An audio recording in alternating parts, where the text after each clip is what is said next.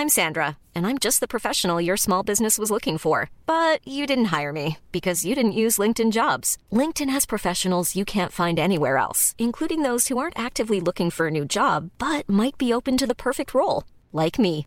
In a given month, over 70% of LinkedIn users don't visit other leading job sites. So if you're not looking on LinkedIn, you'll miss out on great candidates like Sandra. Start hiring professionals like a professional. Post your free job on linkedin.com/people today.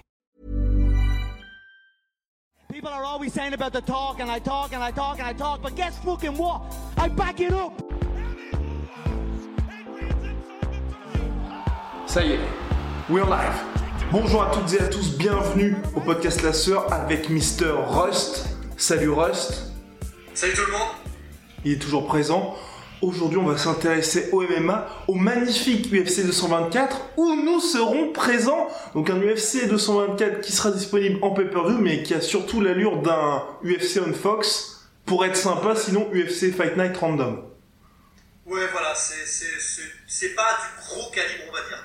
Voilà, exactement. Donc on va uniquement s'intéresser à la main card parce qu'on est très très sympa.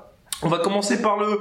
Allez, on fait directement les combats et les pronos. Keller, Lineker, qu'est-ce que t'en penses? Intéressant, je trouve, pour la catégorie bantamweight, entre deux contenders, même si on sait, enfin, pour moi, que ni l'un ni l'autre ne seront champions. Ouais voilà, alors même si du coup, euh, comment s'appelle l'adversaire de Lineker? Keller, Keller.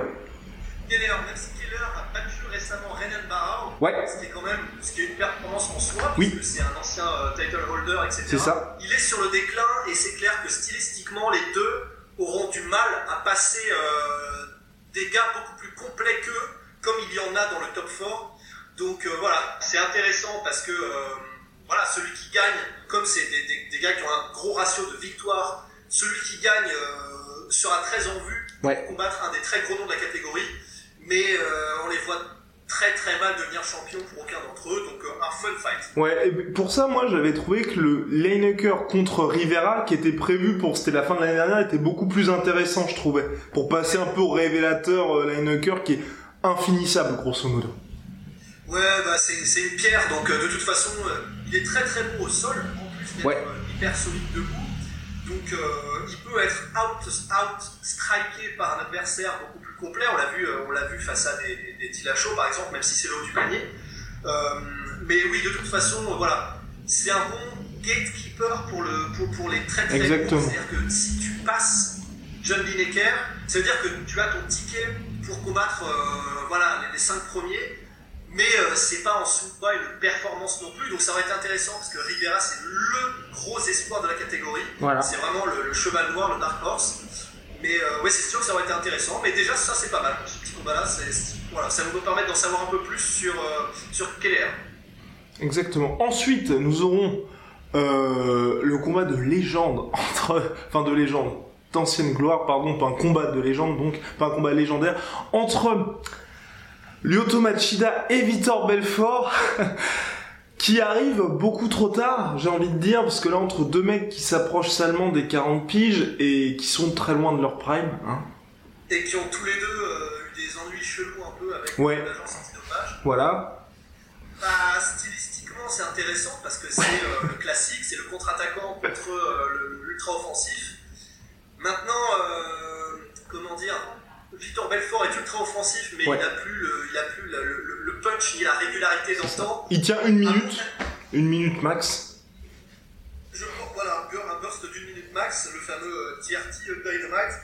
Personnellement, je pense que c'est une victoire assez aisée pour Machida, je pense. Oh je pense qu'il va laisser passer la, la- la- la tempête des premières minutes et je pense que techniquement, je sais pas s'il est meilleur parce que c'est quand même un sacré vieux Ouais. briscard et il a vraiment plus d'un tour dans son sac, Philippe Belfort.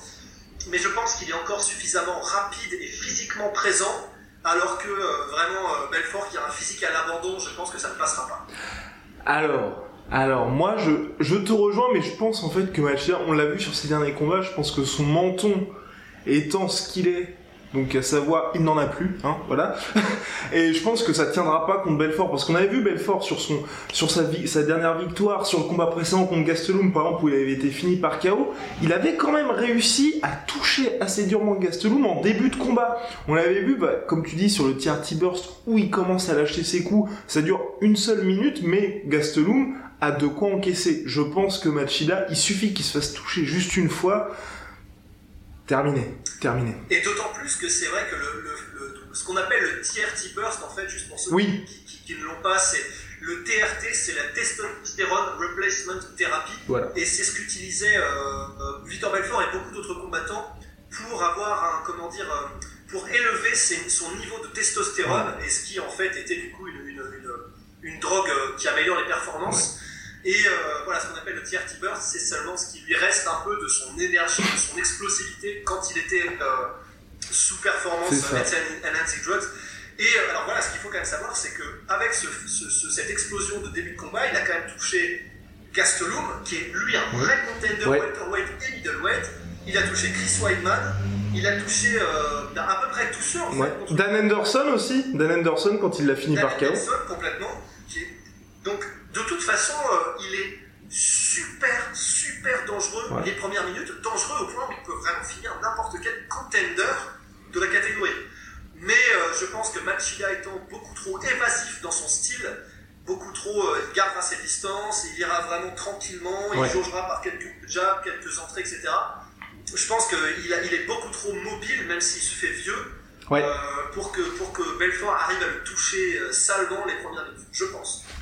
Nous verrons donc tout ça samedi soir. Ensuite, il y aura l'espoir Mackenzie Dern sur laquelle on va s'attarder un peu plus, qui affronte je ne sais plus qui. Euh, Ashley Cooper. Qui affronte donc Ashley Cooper, troisième combat de la soirée.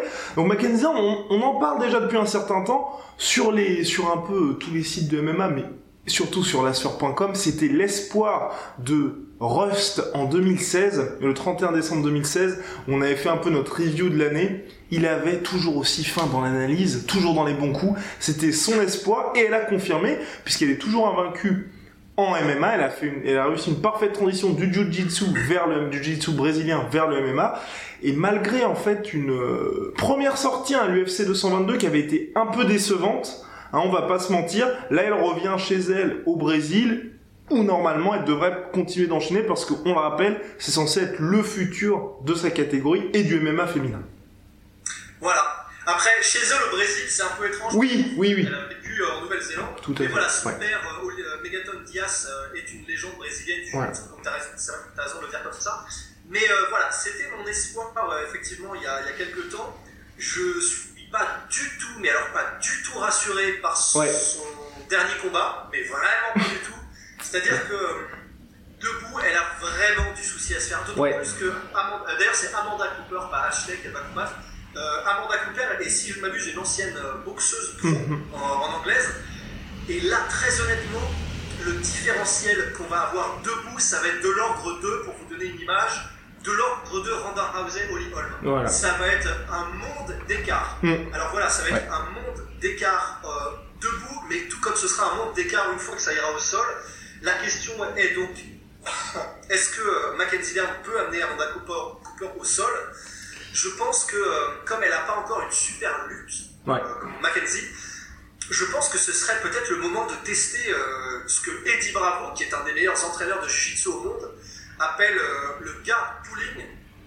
Et c'est en fait tout simplement pas forcément d'essayer de mettre la personne au sol, mais simplement de l'amener au sol en, comment dire, en, en quelque sorte en se jetant avec voilà. en l'emmenant au sol. Et ça, ça peut vraiment. Personne ne le fait au MMA. oui. Ce qui est surprenant. Il y a des très rares personnes qui le font. Et avec succès, mhm. j'ai pas de nom. Je, crois que. Je crois que Damien Maya le faisait un petit peu. Je sais qu'il y a la nouvelle garde qui le fait. Euh, mais, mais voilà, ça peut être le moment un peu d'essayer de voir s'il a des, des, des, manières un peu originales d'amener Amanda Cooper au sol. Parce que vraiment, vu ce qu'on a vu au dernier combat contre Ashley Yoder, voilà. euh, vraiment, elle n'a pas le niveau. Oui. Soit elle progresse et en plus elle change de camp. Euh, comment dire, son entraîneur, c'est à euh, MMA Lab, la, lui a comment dire indiqué la porte de sortie parce qu'en fait elle s'entraînait en Californie et au MMA Lab dans le Colorado il me semble et comment dire, elle, elle n'arrivait pas à organiser son entraînement correctement et à gérer son emploi du temps entre les deux états qui sont quand même assez éloignés. Et du coup, son entraîneur lui-même l'a gentiment poussé vers la sortie. C'est les mots de Mackenzie Dern elle-même et de son entraîneur. Donc, est-ce que ça changera quelque chose dans sa manière de s'entraîner, dans sa confiance? On ne sait pas. Mais euh, ça va être vraiment le test du feu parce que là, je pense que ça peut se terminer très très violemment debout si elle fait pas attention, Mackenzie. Donc, euh, ouais, là, ça va être intéressant, très intéressant. Alors, pourtant, pourtant, tout, démarrait parfaitement finalement dans sa carrière parce qu'elle était autrefois à l'Invicta. Enfin, elle a fait un combat à l'Invicta qu'elle a clairement validé. avant, elle était au LFA. Il y a eu quelques problèmes avec le weight cutting, mais sinon, grosso modo, elle a impressionné tout le monde avec sa technique, avec ses finitions. Et là, est-ce qu'on peut éventuellement dire pourquoi pas? Parce que ses premiers sauts à l'UFC, directement, c'était en plus l'UFC 222, où elle était propulsée sur la main card, c'était à Las Vegas. Est-ce qu'il peut aussi avoir le côté, euh, justement, les Octagon Jitters avec cette petite pression pour le premier combat, et puis aussi, on, peut le dire, comme elle était très attendue, est-ce que ça a pu jouer? Parce que certes, au moins, pour, pour, moi, ça peut avoir un côté positif dans le sens où toute l'attente des fans qui avaient autour d'elle, clairement, elle nous a tous fait redescendre avec ce combat-là. Ouais, donc voilà, bon, c'est vrai que l'un dans l'autre, euh, c'est plutôt pas mal parce que on, sait à quoi s'en tenir. Ouais. Et, les espoirs qu'on place en elle ne sont pas, euh, comment dire, euh, des espoirs vraiment irréaliste. Maintenant, on sait à peu près où on en est.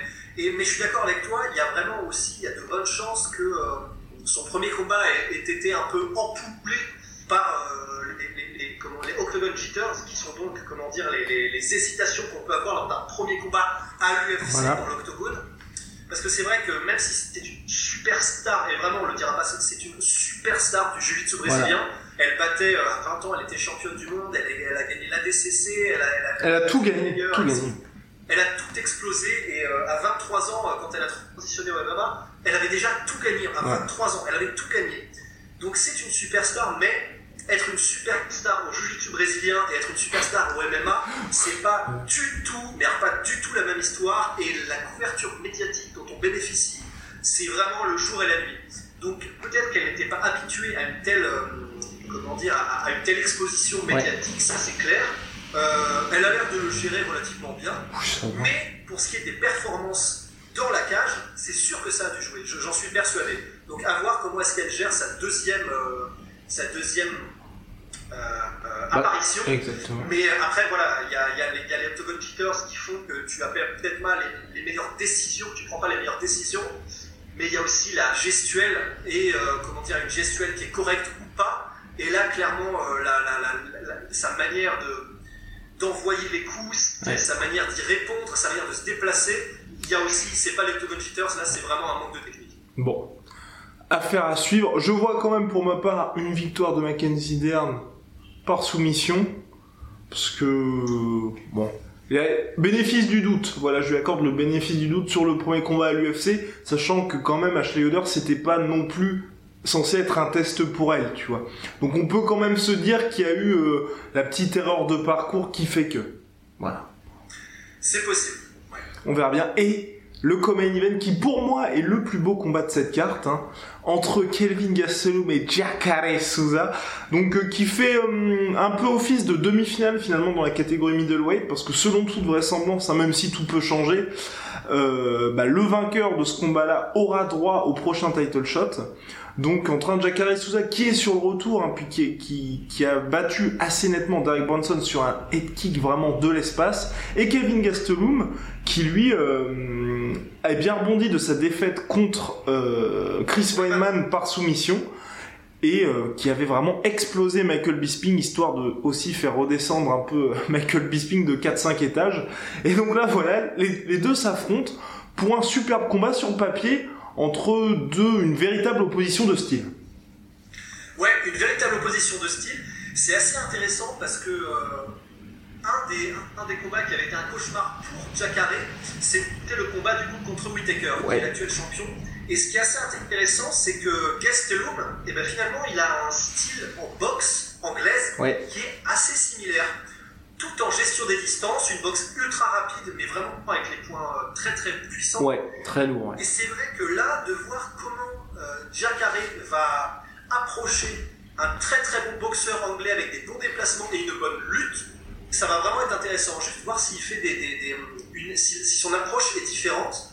Et, euh, et voilà, et oui, et de toute façon, quoi qu'il en soit, c'est surtout un super combat entre deux énormes techniciens. Ouais. Si ça va au sol, euh, c'est très compliqué, très très compliqué pour Castello, sachant que du coup, en plus, ça a moins d'incidence parce que c'est le sol, mais que du coup, ça n'est même pas la vraie. Euh, classe de poids Clairement. de. Et ça s'était vu contre Weidman. C'est un peu ça qui me fait peur. Ça s'était vu contre Weidman et là contre un mec comme Jacare Souza qui en plus a vraiment eu le temps là de se préparer pour ce combat-là. J'ai quand même. Ready to pop the question? The jewelers at BlueNile.com have got sparkle down to a science with beautiful lab-grown diamonds worthy of your most brilliant moments. Their lab grown diamonds are independently graded and guaranteed identical to natural diamonds, and they're ready to ship to your door. Go to Bluenile.com and use promo code LISTEN to get $50 off your purchase of $500 or more. That's code LISTEN at Bluenile.com for $50 off. Bluenile.com code LISTEN. Peur qu'il y ait euh, peut-être 10 kilos d'écart qui fasse clairement la différence. Ouais, parce que c'est vrai que si, ça avait été rassurant le combat de Gastelum contre Tim Kennedy, qui est pourtant un vrai middleweight, c'est vrai que tu as raison, il y a aussi un côté. Euh, Tim Kennedy, c'est un petit et trapu, alors que Chris Weidman, c'est un vrai middleweight, grand, il fait un 88. Et il est, voilà, il est, à la limite du light heavyweight. C'est ça. Donc euh, ça peut être très compliqué. Mais, euh, mais le, combat stylistiquement arrive à point et stylistiquement est très intéressant. Donc ça c'est vraiment à surveiller. Donc affaire à suivre, sachant que à l'UFC 225 dans un petit mois, il y aura le Whitaker Romero 2 pour la ceinture et euh, qui va être lui aussi assez intéressant. Et puis pendant ce temps-là, il y a quand même Weidman qui là euh, est toujours en convalescence d'une blessure au poignet. Qu'est-ce qu'on va en faire finalement de Chris Weidman? Parce que selon toute vraisemblance, hein, selon les rumeurs, il y aurait un combat entre euh, Gustafsson et Luke Rockhold pour la ceinture intérimaire light heavyweight. Oui, parce que ça, Luke Rockhold se serait acté en fait hein, sa montée chez light heavyweight.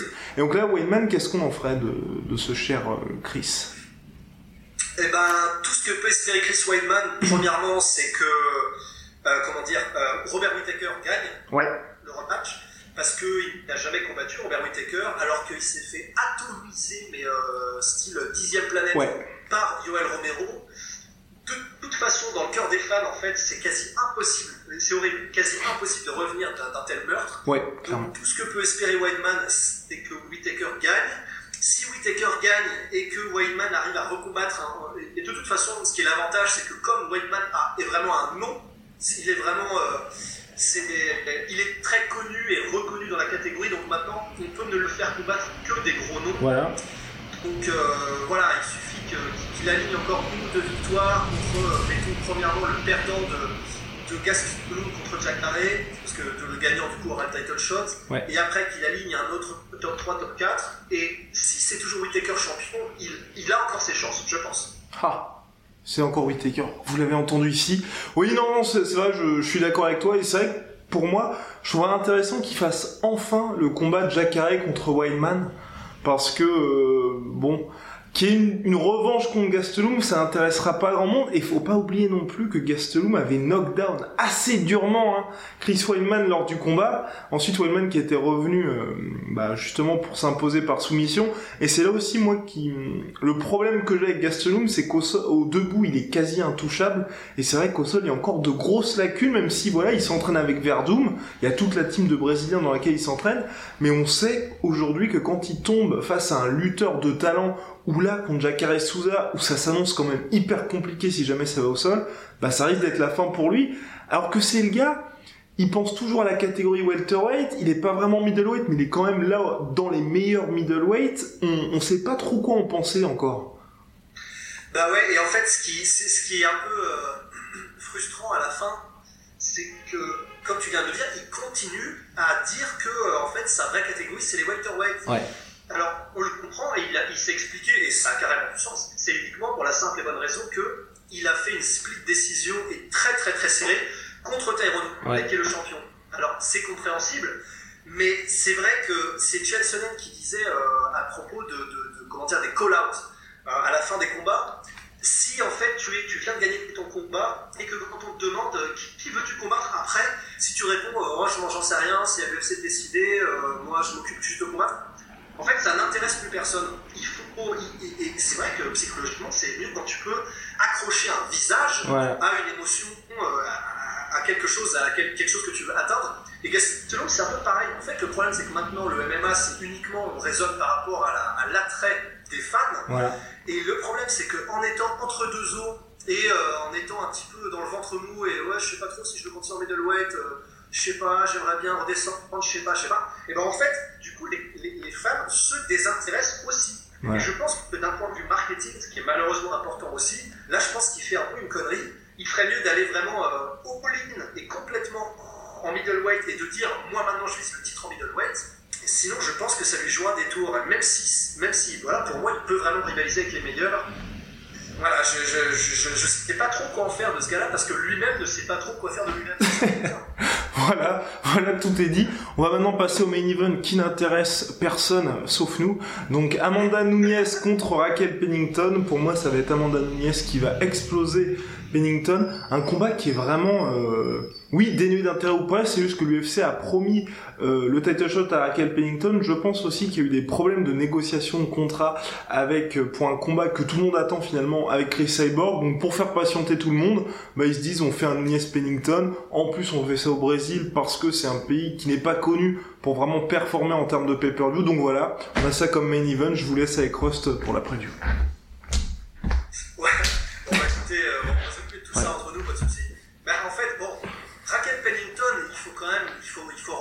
Ce qui appartient à Raquel, c'est qu'elle est sur une grosse série quand même de ouais. victoires. Alors après, la dernière. Oui, il faut voir les noms aussi. Il faut. Ouais, bon, Misha Tate, etc. Mais c'était déjà il y a un petit bout de temps. Et le problème, c'est ça, c'est que, bon, premièrement, euh, elle n'est pas très connue, même si elle a battu des gros noms, Raquel Pennington. Ça fait très longtemps qu'elle n'a pas combattu.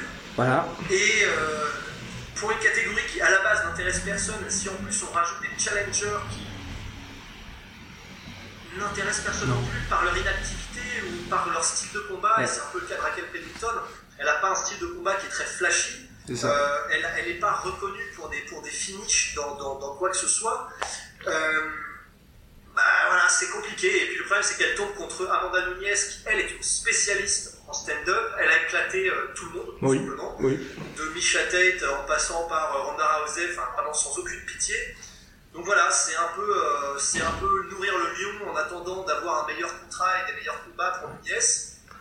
Ouais, ça peut être intéressant, ça peut être intéressant le sens où peut-être que l'UFC enfin veut capitaliser sur Amanda Nunes et lui dire tiens, on te donne Pennington pour un gros chaos et ensuite le combat euh, Nunez Cyborg qui, qui, nous intéresse nous fans de MMA mais c'est vrai qu'il risque pas de faire de gros scores en termes de pay-per-view pour les fans lambda ou ceux qui s'intéressent de loin au MMA euh, là ils se disent on aura deux machines à KO on pourra vraiment construire là-dessus. Et puis les gens se diront ok peut-être que je vais lâcher les 65 dollars pour cette soirée là ouais et puis en fait de toute façon en réalité c'est presque le seul truc à faire parce que là il n'y a plus personne bah, premièrement, euh, ouais, voilà, ça n'intéresse personne. Alors, l'UFC qui rajoute en plus des catégories de poids féminines, ça intéressait déjà pas grand monde avant, ça intéresse toujours pas grand monde, c'est malheureux, mais c'est comme ça. Si maintenant ils font pas les combats, au moins que ceux qui s'y connaissent un peu attendent, et là en l'occurrence ce serait Amanda Nunes contre euh, Cyborg, ouais. s'ils le font pas, là, il, là comment dire, ils rajoutent un clou dans, le cercueil. C'est ça. il faut qu'ils le fassent. Il y aurait éventuellement pour moi, à la rigueur, à la rigueur, après le combat contre Megan Anderson, si Holly Holm redescend. Mais bon, euh, voilà, ce serait vraiment racler les fonds de tiroir. Enfin bref, on va passer à la rumeur. La rumeur qui est un peu partout en ce moment, le retour des Diaz Brothers. Alors, on l'explique, euh, Nate Diaz semble enfin décider à revenir à l'UFC. De son côté, Nick est arrivé à la fin de sa suspension à l'USADA pour une énième affaire de suspension assez stupide pour la marijuana. Bref, là, on serait vraisemblablement sur un retour de Nate Diaz pour l'UFC 227 au Staples Center. L'enfant de Stockton serait donc presque chez lui à domicile pour ce retour. On ne sait pas contre qui. Et Nick Diaz, ce serait tellement beau si l'UFC pouvait aussi le ramener au même événement en main ou en co-main event. Bref, on, peut, on peut, voilà, on peut de nouveau rêver. Et on peut rêver, et franchement, le mot n'est pas trop faible. Parce que franchement, personne ne fait autant rêver et ne, et ne, ne comment dire, ne provoque l'étincelle chez les fans autant que les frères Diaz. Ces mecs-là, c'est euh, des créatures magiques dans le monde du MMA.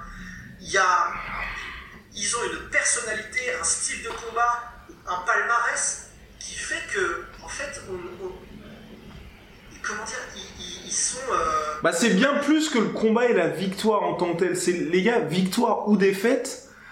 On va, on va pas voir un combat, voilà, on va pas voir un combat de Nick ou Nate Diaz pour, pour, parce qu'ils vont chercher l'histoire, parce qu'ils vont chercher la ceinture. Non, c'est juste parce qu'ils vont venir dans le combat et t'as toute leur aura qui, qui, qui, les suit, le public et puis une attitude, une attitude exceptionnelle.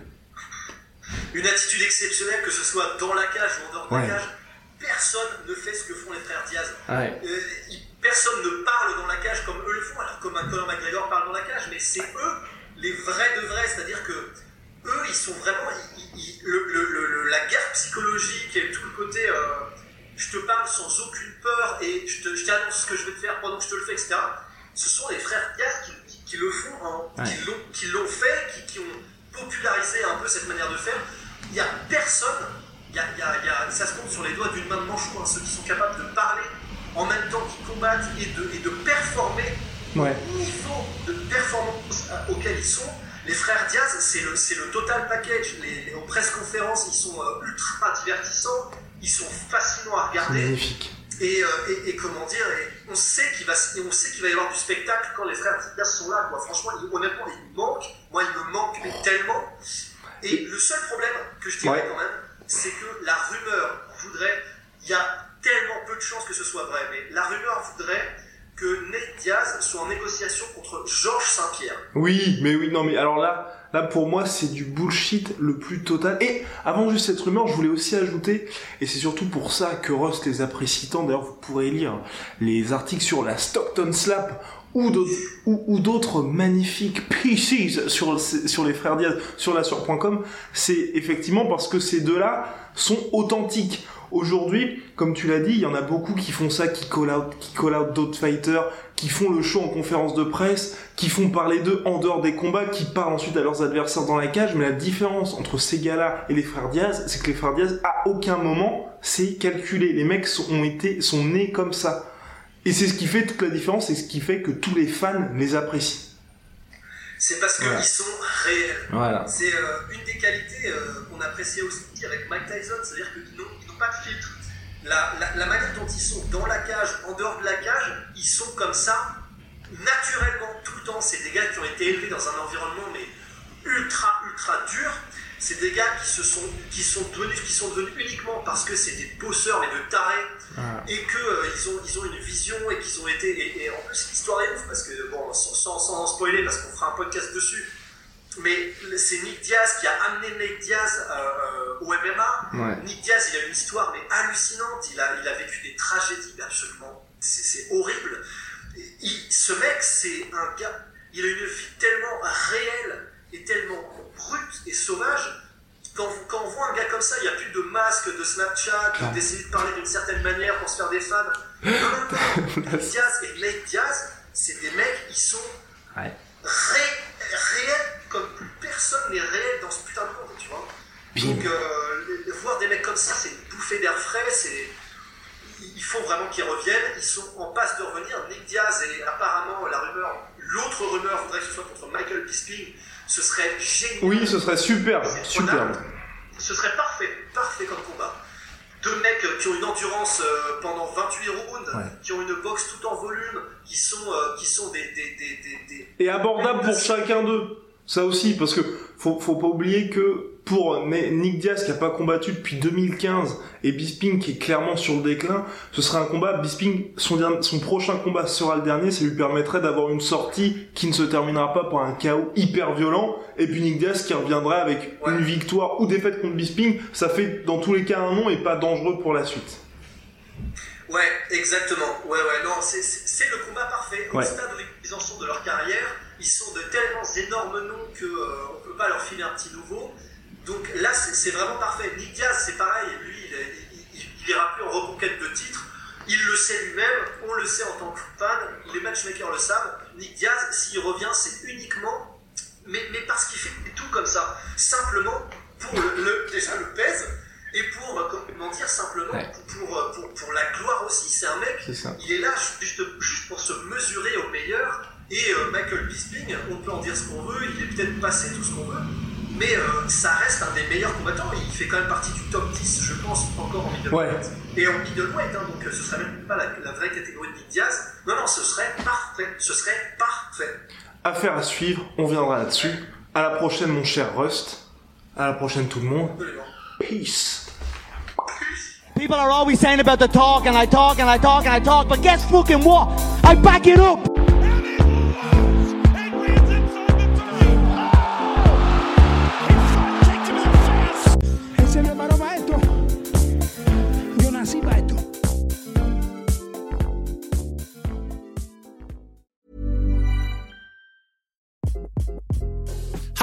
This is Craig Robinson from Ways to Win, and support for this podcast comes from Invesco QQQ, the official ETF of the NCAA. The future isn't scary. Not realizing its potential, however, could be. Just like on the recruiting trail, I've seen potential come in many forms as a coach. Learn more at Invesco.com slash QQQ. Let's rethink possibility. Invesco Distributors, Inc.